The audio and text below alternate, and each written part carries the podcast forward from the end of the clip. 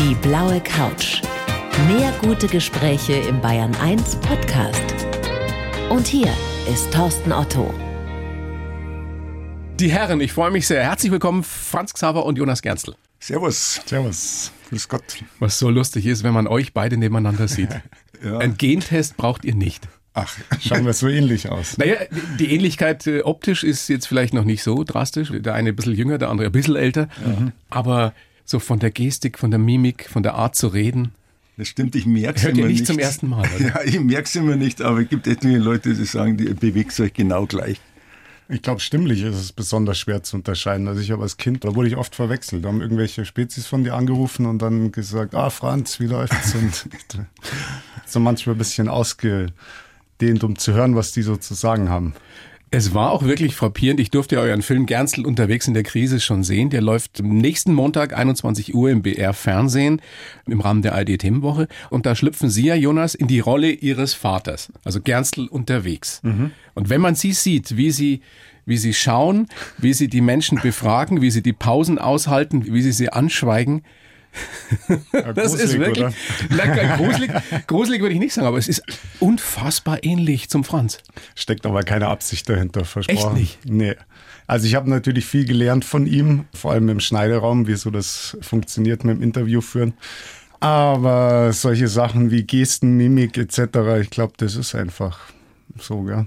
Ich glaube, das Einzige, was ich ihm beigebracht habe, sich vor der Kamera nicht zu verstellen nicht irgendwas darzustellen und irgendwie den intelligenten, schlauen Reporter abzugeben, sondern einfach so als Dienstleister für den Menschen, den man da befragt, da zu sein, dass der seine Geschichte erzählen kann. Auch dieses Pausen aushalten können? Ich glaube, das ist tatsächlich ein großes Geheimnis von guten Interviews, ja, Pausen aushalten können. Also gerade dann, wenn es unangenehm ist, wenn dann so dieser Instinkt treibt, oh, jetzt muss man dem zur Seite stehen, wenn man da die Klappe hält, da können manchmal die interessantesten Antworten danach quasi kommen. Was ist das die große Kunst, diese Pausen auszuhalten? Ich meine, es ist so, wenn es so ein Hin- und Hergequassel wird, so ein Interview, so ein Frage- und Antwortspiel, dann merke ich schon, jetzt hast du verloren. Jetzt entwickelt sich nichts. Also was wir machen, das ist ja nicht Abfragen, sondern eigentlich so ein Gespräch. Man gibt jemandem ein Stichwort und er erzählt seine Geschichte und manchmal muss man dann wieder aufs richtige Gleis bringen, wenn er so abschweift.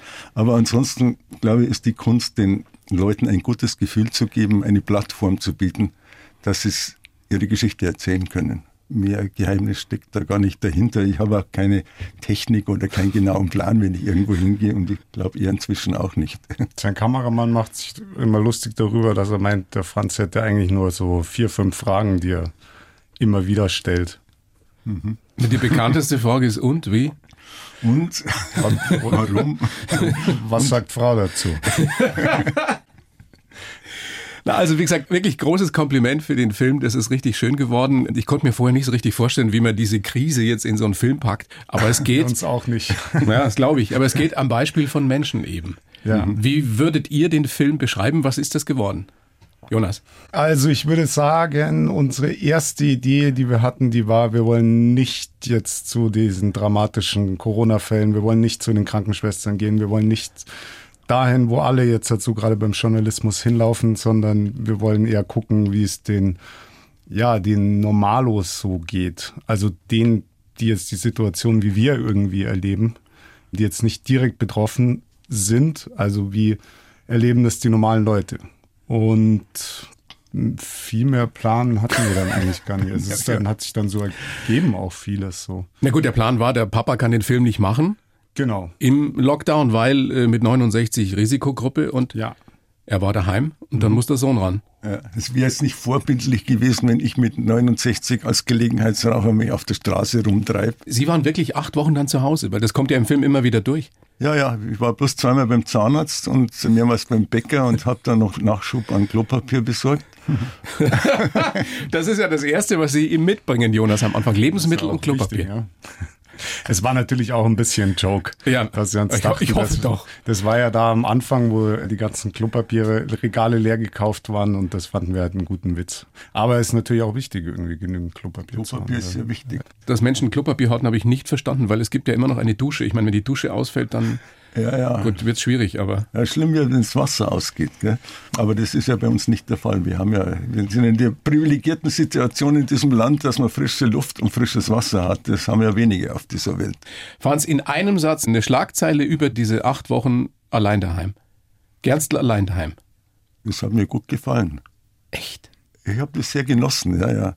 Dass man mal runterfährt, irgendwann einen Stecker mal zieht und sich mal überlegt, ich muss nicht dauern. Jetzt ist natürlich so, ich habe auch eine Firma und wir hatten am Tag so zwei Telefonkonferenzen mindestens. Also es war schon immer allerhand Beschäftigung, aber es war niemand in der Wohnung. Ich war allein in der Wohnung und ich mag das eigentlich ganz gern alleine sein. Ich koche gern, da hat man immer gut zu tun. Habe meinen Staubsauger repariert tatsächlich. Acht Wochen lang? Nee, aber das eine oder andere Buch gelesen. Sagen wir mal, nach vier Wochen ist dann so, wenn du aufstehst und denkst, dann machst du wieder deinen Saft und tust wieder das Chili rein da in die Zitrone, weil es ja so gesund ist, denkst du, naja, irgendwie ist das doch immer jeden Tag das Gleiche. Schleicht sich dann schon mal ein, aber an sich, ich habe nichts gegen Langeweile. Aber keine Krise gehabt? Mal am Anfang wussten wir ja nicht, wie lange das dauert, wie sich das ausgeht? Nee, das hilft ja nichts. Naja, also, das ist schon klar, dass nichts hilft. Ja. Aber Sie sind ja auch ein Mensch mit Gefühlen. Das stimmt schon, aber Marc Arel hat schon gesagt, kein Mensch ist eine Minute älter geworden, weil er sich Sorgen macht. Man kommt zwar nicht immer dran vorbei, aber es hilft nichts. Jonas, wie war es bei Ihnen? Ich meine, Sie waren am Drehen, aber hatten Sie Sorge um, um den Papa? Ich hatte Sorge um meinen Papa, ja. Ich fand halt damals, also weil die Situation ist ja damals ganz anders gewesen, als sie jetzt heute ist, ne, in dem zweiten Lockdown Light. Also damals war das ja auch irgendwie alles wahnsinnig aufregend. Da hat sich ja irgendwie all unser Leben verändert und irgendwie hatte man auch man hatte auch mehr Respekt irgendwie vor dem Virus und mehr Angst darum. Man hat sich die Sorgen Unsicherheit gemacht. war größer. Die Unsicherheit war größer. Jetzt, man fängt sich an, mehr und mehr daran zu gewöhnen. Komisch, ne? Sie interviewen in dem Film einen Landwirt, ein mhm. Kfz-Mechaniker, ein Mann, der ein Behelfskrankenhaus baut, das war sehr eindrücklich, ein Pizzabäcker, mhm. der sich seine Lebensfreude nach wie vor bewahrt hat, ein großartiger Typ. Eine Bestatterin, das war auch fast schon ein bisschen gruselig. Wie die gesagt hat, wir wissen nicht, was passiert, wenn es bei uns so wird wie in der Lombardei. Das war so ein Gänsehautmoment in dem Film. Ja. Ja, also es war wirklich gerade am Anfang sehr spannend, weil jeden beschäftigt das. Jeder macht sich Gedanken, was bedeutet das für sein Leben, was bedeutet das für unsere Gesellschaft. Und das Schöne fand ich dann auch, was stecken da für, irgendwie hat doch fast jeder so eine Chance auch darin gesehen, dass sich da doch was tun könnte mit der Gesellschaft zum Positiven hin. Wie ist es mit dem Zeichen von Krise auf Chinesisch? Äh, Im Chinesischen heißt Krise Gefahr und Gelegenheit. Also mhm. das chinesische Zeichen ja. setzt sich aus Gefahr und Gelegenheit auseinander. Was für mich total gestimmt hat. Während alle runtergefahren sind so, war es für mich wahnsinnig aufregend, der Anfang. Ich soll jetzt diesen Film machen. Wie war denn das, durch Bayern zu fahren? Ich fand es war ein Riesenunterschied zwischen Stadt und Land. Also ich habe das Gefühl, auf dem Land, da hat sich das wesentlich leichter aushalten lassen. Da hat sich auch weniger verändert. Ne? Wenn man ein kleines Haus hat, einen Garten und dann geht man halt nicht mehr an den Stammtisch. Ich hatte das Gefühl, die Veränderungen durch Corona waren in der Stadt viel spürbarer. Ja, das also hat der Bauer ja auch gesagt, bei mir ändert sich eigentlich nicht zu viel, ja, es geht weiter. Das Gleiche, ja. Was hat er gesagt? Im Stall muss man völlig im Stall, ja. ja. Das Einzige, was ihm aufgefallen ist, dass nicht mehr so viele Flieger über seinen Hof fliegen, was er ja. sehr gern gemacht hatte. Aber alle haben sie irgendwie die Hoffnung geäußert, dass sich danach was in unserer Gesellschaft ändert. Ja. Mhm. Jetzt geht's mir so, ich habe das Gefühl, sind wieder genauso. Das war ein frommer Wunsch. Wie wir vorher waren. Das war ein sehr frommer Wunsch, oder, Franz? Ja, ich glaube schon. Also ein bisschen was mag schon geblieben sein, ein bisschen mehr Achtsamkeit, dass man nicht mehr so rüppelig miteinander umgeht. Aber so diese gravierende Änderung, ich glaube, da bräuchte schon mehr als mal einen kleinen Lockdown. Ich glaube, es ist halt eine wahnsinnig individuelle Frage auch. Ne? Also es gibt Leute, für die hat sich sehr, sehr viel geändert. Und andere, die, ja, die haben halt mal ein bisschen Gang runtergeschaltet. Ne? Für viele Einzelne ist das ja eine Katastrophe, was gerade ja. passiert. Also ich möchte kein Restaurant gerade am Hals haben. Absolut. Ich meine auch eher so von der Haltung her. Ja. Vom Umgang mit anderen Menschen. Ich weiß es nicht. Haben sich die Menschen verändert? So ein bisschen vielleicht. Ich finde es eher erschreckend, gerade zu sehen, wie müde alle sind, inklusive mir. Keiner hat mehr Bock auf die Sache. Die Aufregung vom Anfang ist weg. Und jetzt, man merkt es ja jetzt, wenn man jetzt in dem Lockdown auf die Straße schaut, ja, alle wollen schon ein bisschen mitmachen, aber irgendwie die Leute sind auch müde natürlich. Ja, Am Anfang waren sie alle verunsichert und ängstlich und jetzt sind sie zunehmend genervt. Genervt, ja. Und das ist schon auch spannend, was da alles passieren wird nach diesen drei, vier Wochen jetzt. Der Film dann nicht. Genervt sind. Ja, der läuft auf jeden Fall und zwar nächsten Montag um neun, also um 21 Uhr im BR Fernsehen. Äh, Wie würdet ihr euer Verhältnis zueinander beschreiben? In einem Satz, Jonas. Ein sehr freundschaftliches Verhältnis. Ich finde, wir sind eher Freunde als Vater-Sohn so. Und da wir ja doch auch was sehr ähnliches machen, der Franz ist ein Mentor für mich. Also ich habe wahnsinnig viel von ihm gelernt. Der hat mir sehr viel ermöglicht. Und ohne ihn wäre ich nicht da, wo ich jetzt bin. So. Franz, ist es wirklich wie großer Bruder, kleiner Bruder? Also sagen wir mal so, ich habe vier bis fünf Freunde, so richtige mehr hat man in der Regel nicht, so eine eine Menge. Schon, schon eine Menge und zwei davon sind meine beiden Söhne, der Wow. Ol- Oliver und der Jonas. Viel mehr richtig machen kann man im Leben nicht. Oder viel mehr Glück haben, dass die beiden Söhne mit die besten Freunde sind. Nee, das ist, ich weiß das auch sehr zu schätzen. Ja. Großer Glücksfall. Das ist ganz Also, Ja, die kommen auch schnell mal vorbei, abends mal zum Essen, mal Mhm. ein Glas Wein oder was. Also besser kann man es nicht haben. Wir haben nicht darauf hingearbeitet, vielleicht ist das das ganze Geheimnis. Ich habe nicht versucht, ihn zu erziehen. Stimmt das? Mm. Nicht erzogen worden? Nicht erzogen, ich weiß nicht. Ich glaube, in der Schulzeit da war das noch anders. Gell? da war ich immer so ganz mies in der Schule ich irgendwie. nicht versucht, ihn irgendwo hinzubiegen, irgendwo Nee, das stimmt nicht. hinzuerziehen. Ich durfte immer machen, mich entfalten, machen, was ich wollte. Er sagt sich natürlich auch leicht als Vater, wenn der Sohn in die Fußstapfen tritt. Das stimmt. Und die Mutter hat sich natürlich stark um die Erziehung gekümmert. Die hat ja einen genauen Plan, wie die Kinder zu werden haben. Und den haben wir dann manchmal unterlaufen. Ihr beiden, ich habe ein paar Sätze, die ich euch bitten würde zu vervollständigen. Los geht's mit Ihnen, Jonas. Mit Franz kann ich am besten. Wein trinken und Filme machen. Franz mit Jonas können Sie am besten. Wein trinken, Filme machen. Nee, ich rede wahnsinnig gern mit ihm. Wir hocken oft stundenlang irgendwie abends beim Glas Wein und über die Welt. klären die Weltlage. Wer über redet? seine Freundschaften, Damenfreundschaften, über meine Freundschaften. Wer redet dann mehr? Ich. Ja, er hat- kommt immer mit sehr vielen neuen Ideen und das freut mich sehr. Mit Franz kann ich überhaupt nicht. Ich weiß es nicht. Man kann alles mit ihm? Könnt ihr über Sex reden? Das will man doch mit dem Vater eigentlich nicht, oder? Doch, geht auch so. Ich tue jetzt nicht meine das ganze sexuelle Privatleben hier auftischen jeden Abend, so ist nicht, aber Aber die Damen werden schon besprochen. ja, sagen wir mal so. Genau. Wie ist es denn umgekehrt, Franz? Mit Jonas können Sie nicht? Streiten vielleicht, da kommen wir nicht weit, das führt zu nichts. Streitet auch nie? Was ist denn los mit euch, ey? Ich weiß auch nicht, komisch, gell? Klingt fast schon ein bisschen. Nee, sagen wir mal so, bei dem Film, da sind wir schon ein bisschen manchmal aneinander geraten, ne? weil das, ich glaube halt, dass gerade Regie führen kein demokratischer Prozess ist. Das funktioniert nun mal so nicht.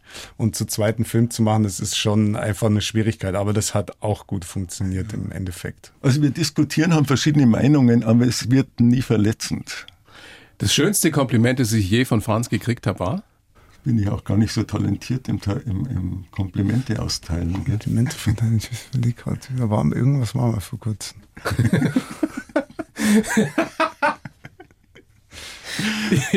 Das war mal. Also es passiert selten. Die sind eher so zwischen den Zeilen. Ich merke ja, dass er mich liebt und hinter mich steht und so. Aber er ist jetzt, ja, der, der Franz ist gar nicht so der Typ für die ganz emotionalen Worte. Ne? Der empfängt eher die emotionalen Worte. Ja, ja, irgendwie ist er doch ein Mann seiner Generation. Ne? Na, ein guter Zuhörer auch vor allem einfach. Franz umgekehrt? Schönes Kompliment von Jonas? Oder ist er da auch wieder ähnlich? Eigentlich schon. Ich, meine, ich freue mich schon mal, wenn er sagt, so das ist aber cool, wie du das Interview jetzt gemacht hast. Oder, das kommt aber auch nicht so oft. Also das ist sehr verhalten. Weiß auch nicht, sollte man vielleicht machen. Mehr, mehr loben. mehr loben. Ja. Aber ich habe halt Angst davor, dass es dann so ein oberflächliches Gequassel ist, oberflächliches Gelobe. Das wird halt schnell inflationär auch. Also das ist schon so, wenn ich mal sage, du, das ist jetzt richtig cool, was du gemacht hast, dann meine ich es auch sehr ernst. Der beste Rat, den mir Franz je gegeben hat?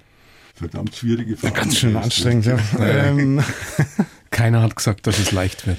Also sagen wir mal so, beim Interview führen, da hatte ich auf jeden Fall äh, gute Ratschläge von ihm bekommen, übers Zuhören. So, ich glaube, viele, die Interviews führen, die äh, sind immer mehr mit der nächsten Frage irgendwie beschäftigt. Oh, was frage ich denn als nächstes mit sich?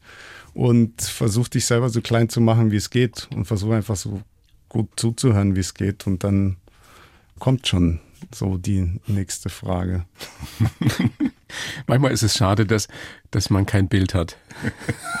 Wie ihr beide euch gerade angeschaut habt. Ich fasse es nicht. Ihr seid euch so ähnlich. Ach, ich glaube, ihr wisst es gar nicht, wie ähnlich ihr euch seid. Ich sehe es nicht. Der gleiche Blick. Ja. Waren es umgekehrt? Irgendwie ein Rat von Jonas? Der gute Rat von Jonas.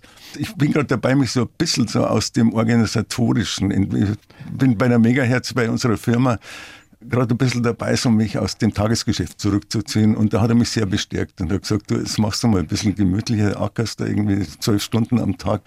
Jetzt ist tatsächlich mal die Zeit, wo du da ein bisschen loslassen kannst. Letzter Halbsatz, den ihr bitte vervollständigt, was ich Franz noch nie gesagt habe. Ja. Mir fallen nur so ganz schleimige Sachen ein jetzt gerade. Wer sagt was Schleimiges? Danke, dass du mein Vater bist.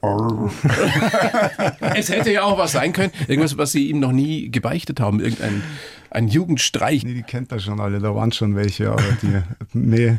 Stimmt, also mein, mein, mein nagelneues Auto, ich glaube, da war er noch keine 16 oder so, ja. aus der Garage geholt hat und eine nächtliche Spritztour gemacht hat. Und ich habe dann gemerkt, dass am Tag danach der Tank halb leer war. Und, und der Sitz verstellt war, daran hast du es gemerkt. Wir haben sogar nachgetankt. Und da habe ich dann gesagt, er soll es lieber bleiben lassen, weil das gefährlich ist, sowas. Und was haben Sie dem Jonas noch nie gesagt? Äh, dass ich ihn liebe. das ist, dass er ein ziemlich cooler Typ ist. Also, Frau Kellermann, Frage in die Regie. Kann man sich während des Gesprächs, während der Show neue Gäste wünschen? Geht das? Wer hat die ausgesucht? Die verarschen mich hier. Wir sollten ein bisschen mehr Konflikte haben, gell? wir müssen dran arbeiten. Na, ich finde das, find das wirklich erstaunlich. Und ich glaube ich das auch. einfach cool und er findet mich offensichtlich auch ganz cool. Und irgendwie ist das ganz schön cool. Frau Kellermann schüttelt den Kopf. Jetzt kriegen wir gleich einen roten Kopf, wir zwei gleichzeitig, gell? bei so intimen Fragen. Ich habe jetzt auch einen Lebenslauf für euch geschrieben. Aha. Für euch beide zusammen. Wir sind Franz Xaver und Jonas Gernstl. Mit Gernstl unterwegs habe ich über die Jahre ganz unabsichtlich eine Marke geschaffen, stimmt. Dabei wollte ich eigentlich nur mit meinen besten Freunden durch die Gegend fahren. Ich war schon als Kind oft mit im Schnittraum und durfte beobachten, wie mein Vater aus Menschengeschichten herausschweigt.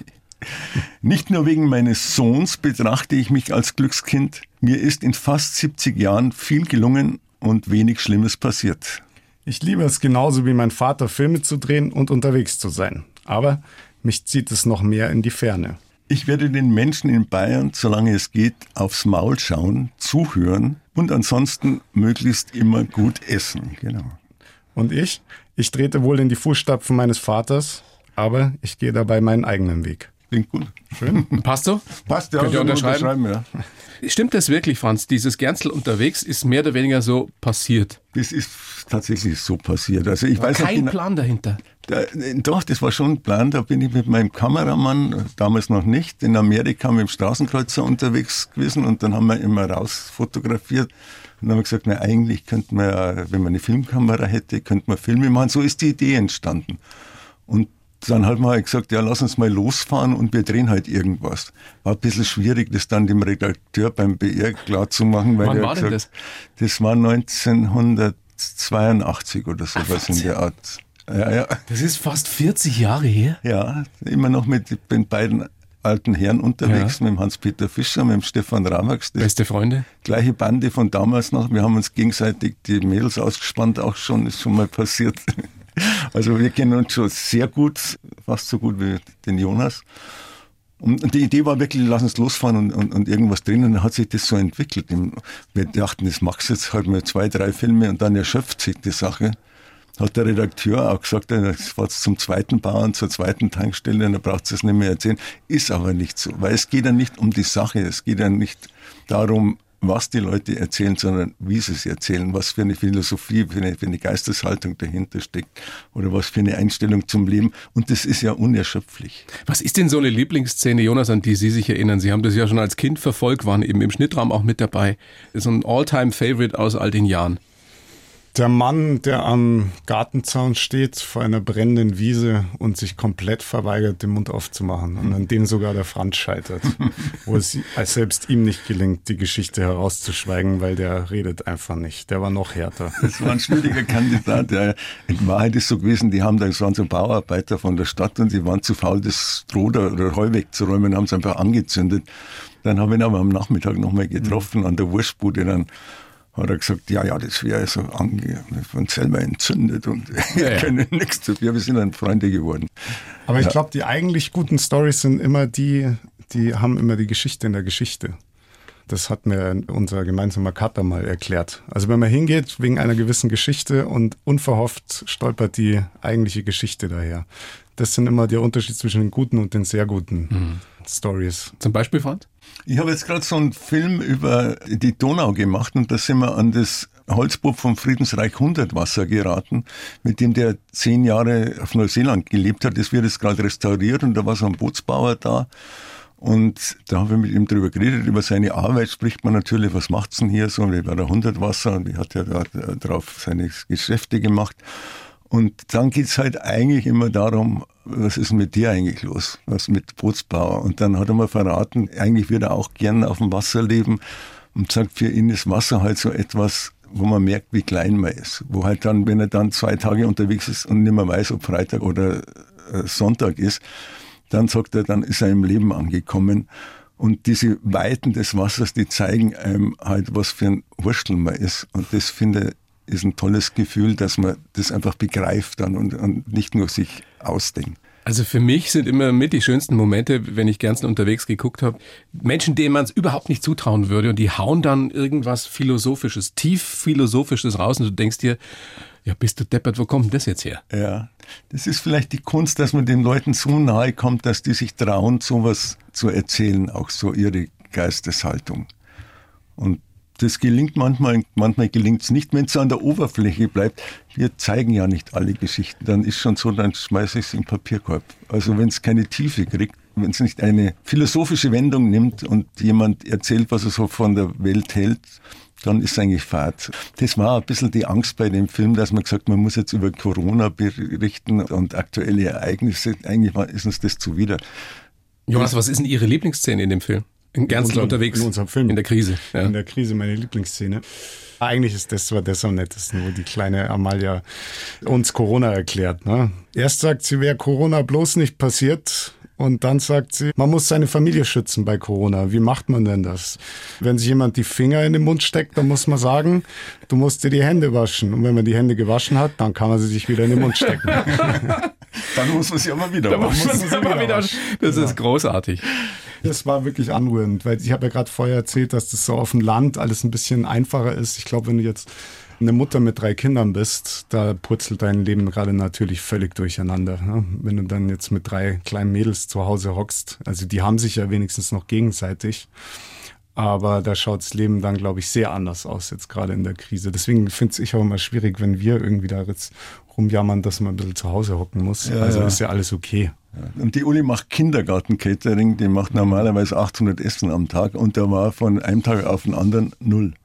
Also die hat halt einfach keinerlei Einkommen ja. gehabt und, und wirklich Existenzängste. Aber die Uli ist eine wilde Person, die kenne ich schon sehr lang. Die ist eigentlich ein Cowboy im, im Herzen und die steckt sowas einfach weg und sagt, mir langt's, wenn ich was zum Essen habe, ein gutes Buch.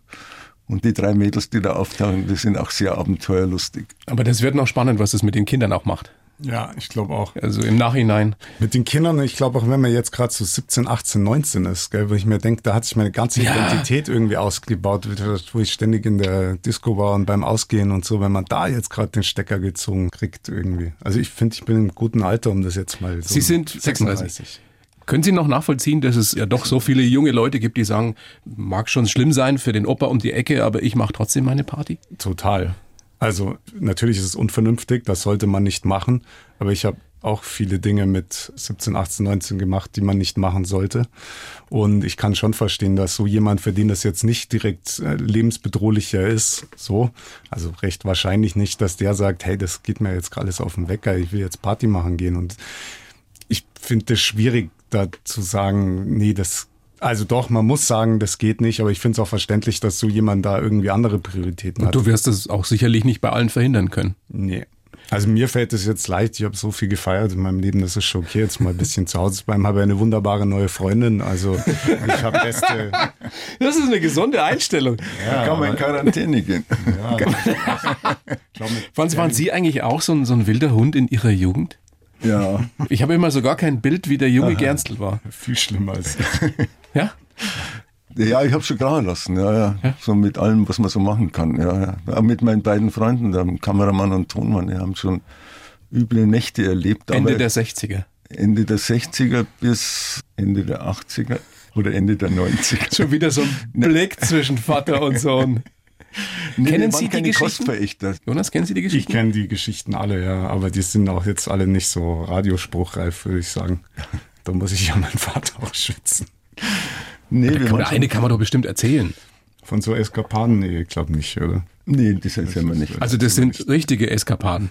Ja, es ist manchmal was schiefgegangen, wenn man ein bisschen zu viel getrunken hat oder so, oder zu lustig drauf war oder so, aber da hat sich alles eingerenkt. Also ich meine, es ist keiner gestorben und gravier, anderen Leuten nichts Gravierendes passiert. Das klingt jetzt so komisch, gell? aber na, wir haben halt einfach alles, was Spaß gemacht hat, haben wir halt gemacht. So Sex and Drugs and Rock'n'Roll. War das wirklich so wild? Ja, Also ist da vielleicht auch jemand gezeugt worden? Dann, also beim Kameramann, der hat mir aus Versehen einen vierten Sohn gezeugt.